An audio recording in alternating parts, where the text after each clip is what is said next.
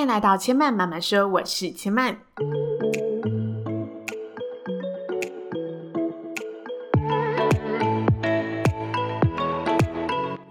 目前频道在 Apple Podcast、Spotify、Google Podcast 都听得到。喜欢的朋友欢迎帮千嫚订阅并留言评论，让更多人可以认识千嫚慢慢说喽。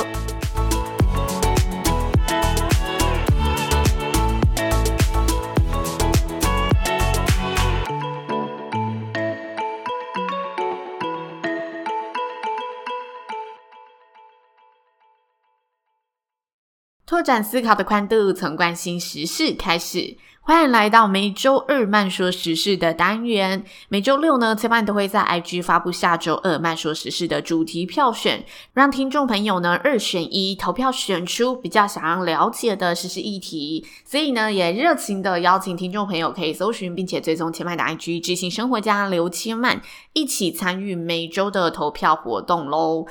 那本周呢，大家所票选出的时事主题为台湾二零一九年九大最烧钱疾病。上周六，七月十一号，卫生部健保署它公布了二零一九年度呢国人最烧钱的九大疾病。这个数据的统计是根据去年度的门诊、住诊以及部分健保给付的费用来去做统计而成。那今天的节目中，千嫚将跟大家依序的分享这九大疾病，并且一起来认识这些疾病是什么。首先，第九名是支气管及肺恶性肿瘤，就是我们俗称的肺癌。然后报告的总就医人数是六万人，总计健保花费为一百一十亿左右。哇，这个非常高，但因为台湾的健保真的是非常的好，就是呃，让大家可以在生病的时候不用负担这么多，减轻了很多家庭的负担，所以累积起来真的是一笔很可观的数字。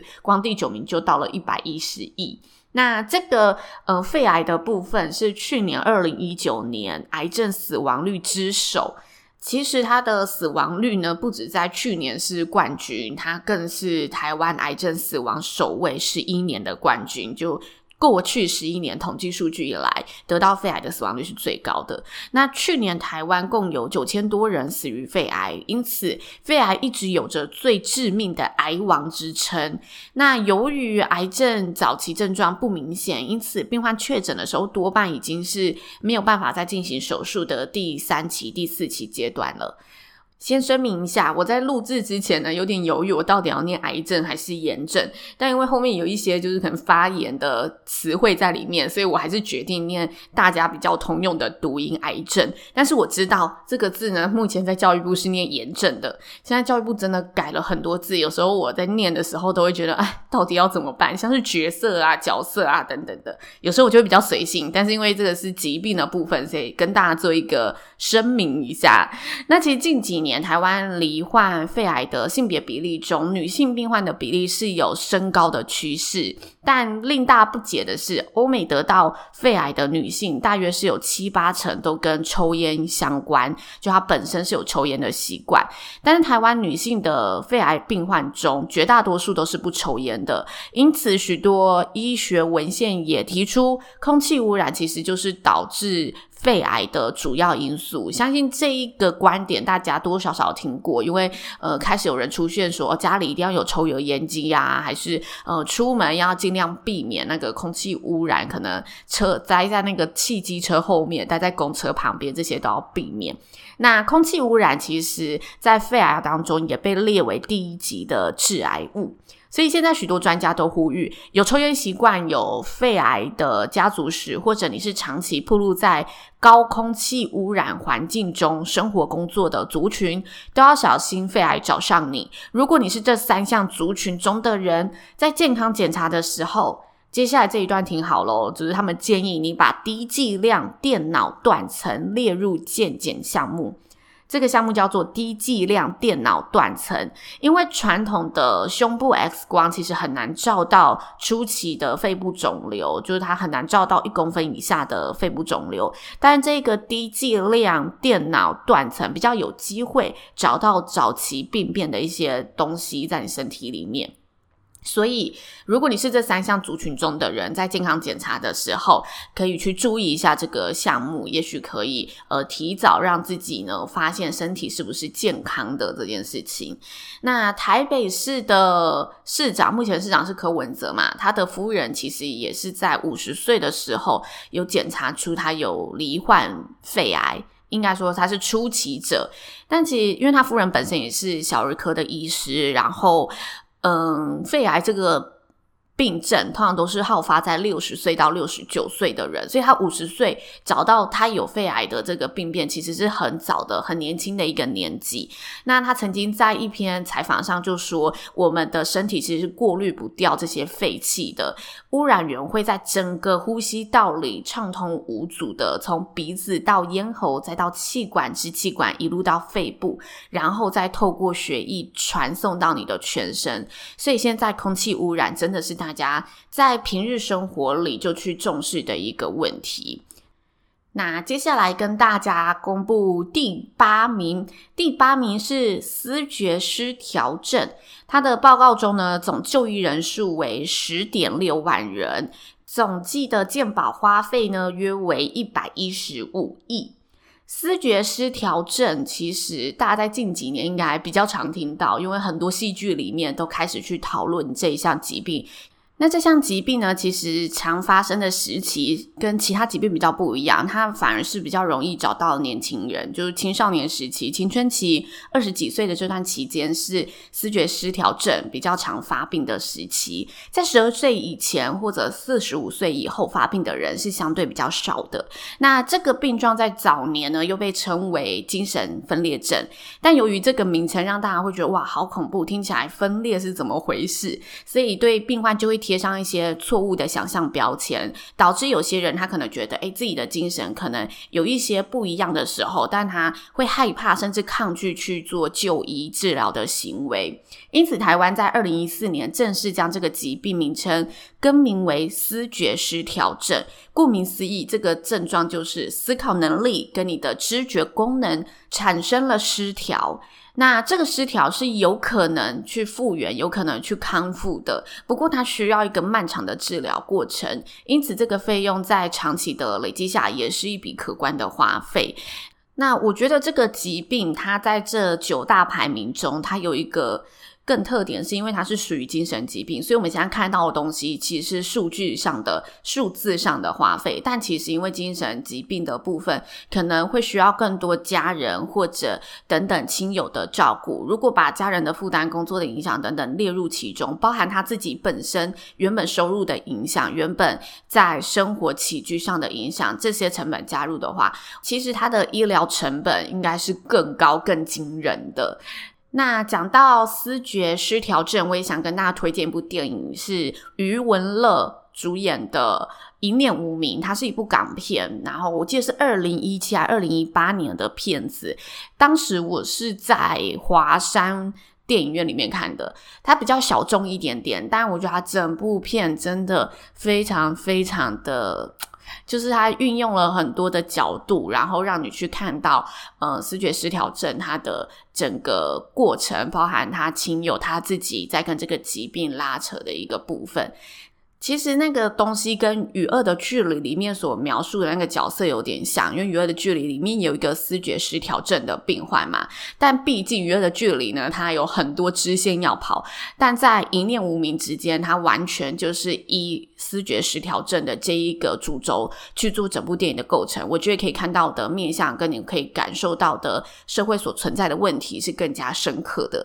所以推荐大家这一部电影《一念无名》。接下来跟大家介绍第七名的疾病，第七名是慢性缺血心脏病。报告中总就医人数为三十八点二万人，然后健保花费总费用为一百二十二亿。其实缺血心脏病又称为冠状动脉心脏病，就是心脏病的一种。那冠状动脉它主要是提供我们心肌血液嘛，所以当冠状动脉发生硬化，导致动脉失去原有的弹性。有时候人家说，呃，突然的阻塞就会变成中风。那这个慢性缺血及心脏病，就你没有控制好，你也可能导致中风，因为你的血管会失去它原本应该存在的弹性，然后它的管壁会变厚变硬，内腔内围会逐渐出现变窄或者阻塞的情况，造成血液不易流通，让心脏肌肉因为缺血而坏死。当心脏病发生的时候，患者胸口就会出现压迫感，或者会有那种心绞痛的感觉。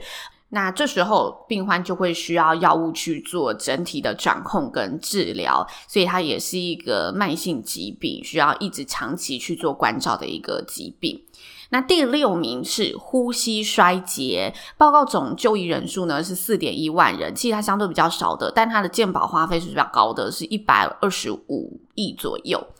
虽然它人数少，但因为这一个疾病是比较急性的，而且它的成本比较高，所以它加起来它的花费还是不容小觑，占到了第六名。呼吸衰竭代表肺功能它没有办法进行正常的换气嘛，导致病患可能没有办法吸入足够的氧气，或者它没有办法顺利的换气，让过多的二氧化碳滞留在体内，产生后续的一些并发症，面临生命的危机。那医院里常见的辅助呼吸器，或者我们们看到电视电影上常说，哎，要插管治疗这种，其实都是用于呼吸衰竭的治疗方式。这是第六名呼吸衰竭。接下来要跟大家介绍的第五名是本态性高血压。本态性又称原发性，它是一种很常见的疾病。那报告中总就医人数是一百七十八万，哇，相对来说比较高一点点。然后它的总花费，健保花费是一百四十亿。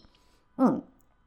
因为它常见。所以它人数比较多，然后九成以上有高血压的病患，其实都是属于本态性高血压。本态性是什么意思呢？就是它成因不明，或许是因为遗传，也可能是因为后天的饮食、生活习惯等等综合元素导致的。那另外一种高血压叫做续发性高血压，它可能像是你是因为使用类固醇的药物，或者是你是因为有其他的疾病所造成你有高血压的疾病。那大多数的高血压其实它都是不能轻易停药的，因为你的身体就是需要药物去控制你的血压的稳定度嘛，所以它也是一旦用药你就没有办法轻易停止，尽量也不要轻易停止，因为如果你停止，危害到你其他的器官，反而是一件更不好的事情。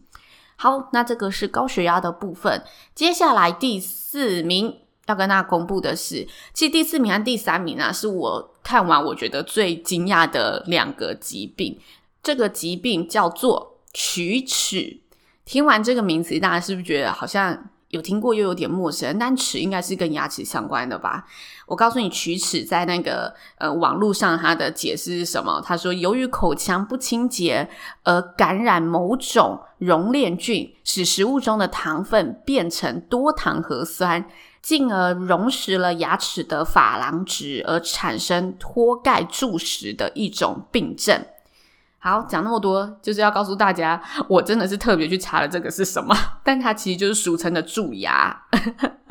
平日牙齿健康真的很重要，然后餐后要勤刷牙，赶走口内坏细菌，好吗？没有想到它占了第四名，但它报告总就医人数呢是。整体报告当中的第二高人数来到五百七十七点九万人，所以它算是一个大家真的很常不注意就会不小心蛀牙的一件事情。那总花费是一百六十六点四六亿。那接下来要跟大家介绍的第三名，它也是牙齿就口腔方面相关的疾病，它叫做齿龈炎及牙周疾病。报告中的总就医人数为九百零六点一万人，这个人数是这份报告当中最高的人数，就是普遍国人真的很多很多都有牙周病。那他总计的健保花费为一百八十亿，它占了第三名。即齿龈炎呢、又是俗称的轻微的牙周病。那牙周病就是牙齿周围组织发炎，或者你的细菌侵蚀感染，引发了牙周相关的一些症状。根据国内成人口腔显示调查，其实台湾有高达八成的民众都有牙周病，只是你有没有好好的去就医看医生？那它是属于一种很常见的口腔疾病。轻微的牙周病会造成牙龈红肿、刷牙出血等症状。我觉得大部分的人多多少少可能都有出现过这个小症状。但其实那阵子你只要就是稍微多注意一下清洁，然后呃多刷牙，在那阵子保护一下口腔的卫生。呃，它有时候是可以自己有复原的能力的。但如果你口腔卫生本身不是做得这么贯彻的人，然后它演变成重度的牙周病，其实它可能会造成牙龈退缩，或者造成你的牙齿脱落。因此，保持规律的牙齿检查真的非常重要。那每年两次的回诊洗牙都要准时去报道，好吗？让我们可以及早的发现这些牙周的病变，早期发现，然后有效治疗。这是第三名，齿龈炎及牙周疾病。好的，接下来要跟大家来公布第二名喽。第二名呢，它跟第一名一样，其实都是慢性病，而且第二名其实跟第一名它是有一点点关联的。关联是什么呢？待会再来跟大家说。那第二名是我们第二型糖尿病，它的总就医人数是一百五十三点六万人，总健保花费为三百零九亿。这花费数据突然暴增，因为前面第九名是一百一十亿嘛，然后到第三名排到一百八十亿，没想到第二名就来到了三百零九亿，这蛮高的。那我们常听到的糖尿病呢，有三种，可能是第一型糖尿病、第二型糖尿病和妊娠型糖尿病，但也有其他糖尿病，只是我们可能比较常听到的是这三种。那妊娠型糖尿病就是孕妇她在怀孕的时期，可能因为体内的荷尔蒙变化，还是种种身体激素的变化所引发的糖尿病。第一型糖尿病呢，则是指人体你的胰脏没有办法分泌胰岛素。而第二型的糖尿病则是呢，你的胰脏是有能力去制造分泌胰岛素的，但可能它分泌不足或者出现阻抗，让身体没有办法有效去利用这一些胰岛素。那目前在台湾有九成以上的糖尿病病患都是属于第二型糖尿病。第二型糖尿病它其实初期是可以借由饮食运动来控制，并且使用一些降血糖的药物来控制。但后期呢，如果你的胰岛素出现明显的不足，或者出现肾脏病变时，你就需要注射胰岛素来做控制。它也是这国人我们非常听到非常常见的慢性疾病之一。这是第二名，第二型糖尿病。那第一名是什么呢？刚刚已经跟大家提到了，就是糖尿病，其实它很容易引发肾脏病变，所以第一名就是慢性肾脏疾病。它总就医人数是三十九点七万人，其实它比糖尿病减少了很多，大概糖尿病是一百五十三万嘛，所以大概是快四倍，不到四倍，快四倍左右。然后它的总健保花费为五百三十三点一六亿，但是它的花费非常高，因为大家知道洗肾真的本身就是一个不便宜的疗程。其实慢性肾脏病在台湾是一个很常被讨论到的公卫议题，因为台湾的洗肾率呢，在全球排名总是居高一二，居高不下，因此台湾又有洗肾王国的称号。在台湾洗肾是由健保全额支付的，那单次的洗肾费用大约会落在四千元上下。洗肾也是像开始后你就不能停止的固定疗程，因为你的肾脏就是定时需要去做清理排毒嘛，因此累积下来的费用真的非常非常的高。那在台湾的洗肾病患当中呢，刚刚有提到，它跟糖尿病有点关系，因为它有将近一半的病患都是因为糖尿病控制不佳而导致肾脏病变，需要进行洗肾的疗程。其实国内的慢性肾脏病患增加跟人口老化也是有一点关系的，因为人体其实自己在四十岁之后。你的各个器官，包括你的肾功能，都会自然的老化衰退。但因为呢，现在的生活就是高油炸、高糖饮食，非常的呃，有时候多负担，所以台湾人又习惯吃药治病、炖补养生等等的这些生活的饮食习惯，都容易加重肾脏的负担，加速你的肾功能衰退。因此，多喝水、清淡饮食、正常的生活作息，真的是。杜绝百病的基本方法，就是他虽然听到很懒，但每个疾病每次看到最后都会有这几项，就是耳提面命的事情出现，就要你哦，饮食要多注意啊，然后要让自己正常的休息啊，多喝水排毒等等的。